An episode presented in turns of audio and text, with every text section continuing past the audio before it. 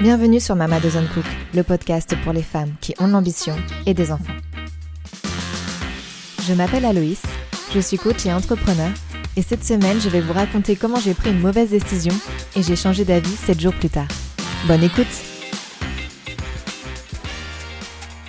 Dernièrement, j'étais tétanisée par un questionnement existentiel face à un choix professionnel important. J'ai fini par prendre une décision. La mauvaise évidemment, sinon ça aurait été trop facile et alors que j'étais complètement à côté de mes pompes, je tentais en vain de vous donner la bonne recette pour vous faire faire un choix avec lequel vous pourriez être aligné. Sauf que problème, plus j'écrivais et moins j'arrivais à justifier ma décision. Et pour illustrer ma mauvaise foi, je vous avais même glissé, l'air de rien, la phrase suivante. Je cite J'ai beau tendre l'oreille vers ma copine l'intuition, il semblerait qu'elle-même soit tout embrouillée. Menteuse. La vérité, c'est que ma pauvre copine l'intuition, en l'occurrence, était en train de s'égosiller tant qu'elle pouvait, et moi, je fermais les yeux, les deux mains sur mes oreilles, en espérant qu'elle se taise. Aujourd'hui, je vous explique donc comment je me suis sortie d'un entre-deux chaises. La vie, c'est Monsieur Sale. Dans la première version de cet épisode, je commençais en vous disant que la vie n'était ni noire ni rose, mais bien un mélange de tout ça. Un peu à la Monsieur Sale de Monsieur et Madame et je n'ai pas changé d'avis sur ce point.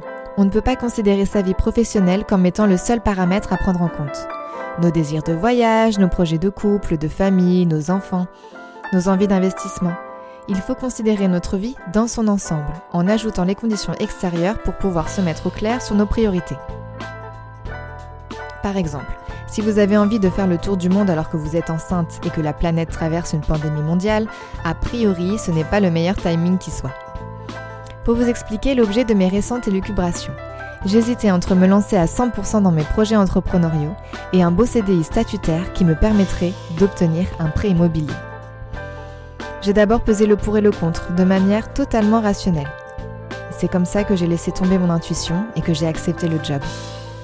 L'option facile, la solution responsable. Et puis bon, j'ai une petite de deux ans. Et puis on pourra acheter notre appartement et puis c'est plus classe socialement que d'être une assistée à la recherche d'un business model rentable. Et puis je pourrais lancer un truc plus tard. Et puis ça sera mieux pour le CV. Et puis c'est quoi de trois ans dans une vie? Et puis tant pis. Décide vite et fais-toi confiance. J'ai passé plusieurs jours engluée dans le magma de mes pensées, ne sachant que faire. Ce qui était là aussi une erreur parce que 1 la plupart des décisions sont réversibles, à un coût plus ou moins élevé, mais réversible tout de même, et deux, vous ne tirerez aucun avantage à prendre le temps de la réflexion. C'est pour ces deux raisons qu'il faut trancher le plus vite possible. Si vous faites le bon choix, vous aurez gagné du temps, et si vous vous plantez, vous pourrez rapidement faire les ajustements nécessaires et éviter ainsi le fameux biais cognitif des sunk costs ou coûts irrécupérables. Cette théorie d'économie comportementale démontre que les individus préfèrent rester dans une situation de M pour ne pas gâcher le temps et ou l'argent dépensé. Autrement dit, si vous mettez des semaines, voire des mois à vous décider, vous aurez envie de rentabiliser votre temps de réflexion. Donc, même si vous sentez à posteriori que vous allez droit dans le mur, vous aurez du mal à laisser tomber et passer à autre chose du fait des efforts investis. La clé, c'est de vous faire confiance. Non pas que vous deviez avoir confiance dans votre prise de décision, mais dans le fait que, quoi qu'il arrive, vous êtes capable de rebondir et de vous adapter si votre choix ne s'avère pas des plus pertinents. Alors certes, ça peut se faire dans la douleur, on va le voir un peu plus tard, mais c'est un mal pour un bien puisque vous gagnerez en clarté la prochaine fois qu'une situation similaire se présentera. Mettre sa vie à l'envers pour la remettre à l'endroit. Il ne m'a pas fallu longtemps pour me rendre compte que je m'étais plantée ne serait-ce que physiquement déjà. J'avais la boule au ventre, l'estomac noué et la désagréable sensation d'être constamment contrariée. Au fond de moi, je savais que j'avais pris la mauvaise décision. Désespérée, je me suis donc mise à la recherche de signes pour valider mon intuition. Étrangement, le rationnel n'allant pas dans mon sens, je devenais subitement beaucoup plus spirituelle. C'est alors que YouTube m'a fait la suggestion d'un de mes TED Talks francophones préférés, intitulé Mettre sa vie à l'envers pour la remettre à l'endroit. L'idée est simple.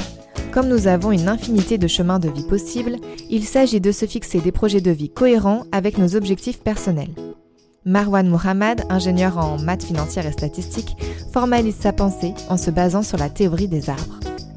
Bien souvent, on enclenche le mode pilote automatique et on adopte rarement une perspective long terme. On suit juste une succession logique d'événements qui s'accumulent les uns aux autres. Au gré des promotions, des rencontres, des opportunités professionnelles. Et c'est en suivant ce parcours tout tracé que certaines se retrouvent en crise existentielle à 40 ans, ou plus ou moins, à plaquer conjoint et enfants pour enflammer le dance floor à la recherche de leur jeunesse perdue, sous le regard condescendant d'ados boutonneux. La préconisation du speaker est tout autre. Au lieu de prendre les étapes de notre existence au fur et à mesure, il serait préférable de réfléchir à notre objectif de vie final, le fixer comme un cap, tel un phare dans la nuit, et faire un rétro-planning pour s'assurer que nos choix mènent notre embarcation dans la bonne direction. Et se poser les questions suivantes. Qu'est-ce que la moi de 50 ans voudrait que je fasse? Et est-ce que la future moi serait fière de cette décision? Appliqué à mon cas.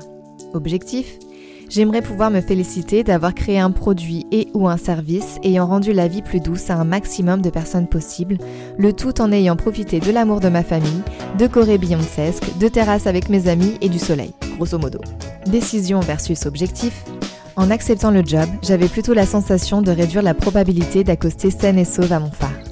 En revanche, je prenais une bonne option pour devenir une directrice financière aigrie et divorcée Birkin à la main comme seule consolation. Il faut bien tirer du positif dans chaque situation.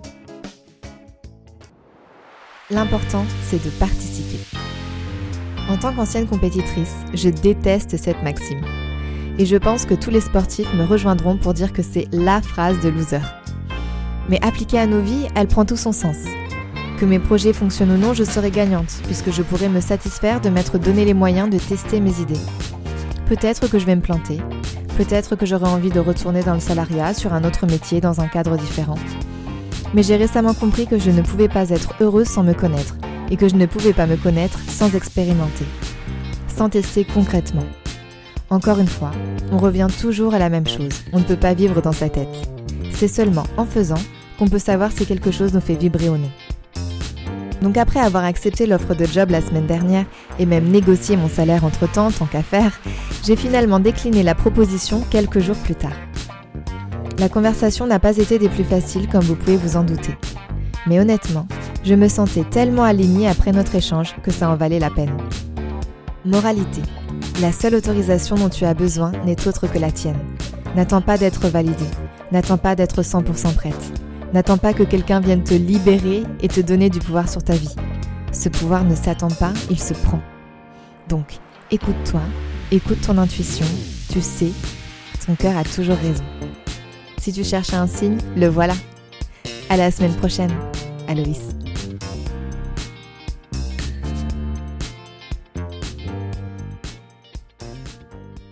C'est tout pour cet épisode. N'hésitez pas à venir discuter sur Instagram ou sur LinkedIn, je serai ravie d'échanger avec vous. Et si vous aimez ce que vous écoutez, abonnez-vous au podcast et laissez-moi 5 étoiles et des mots doux en commentaire. Ça m'aiderait énormément. Merci.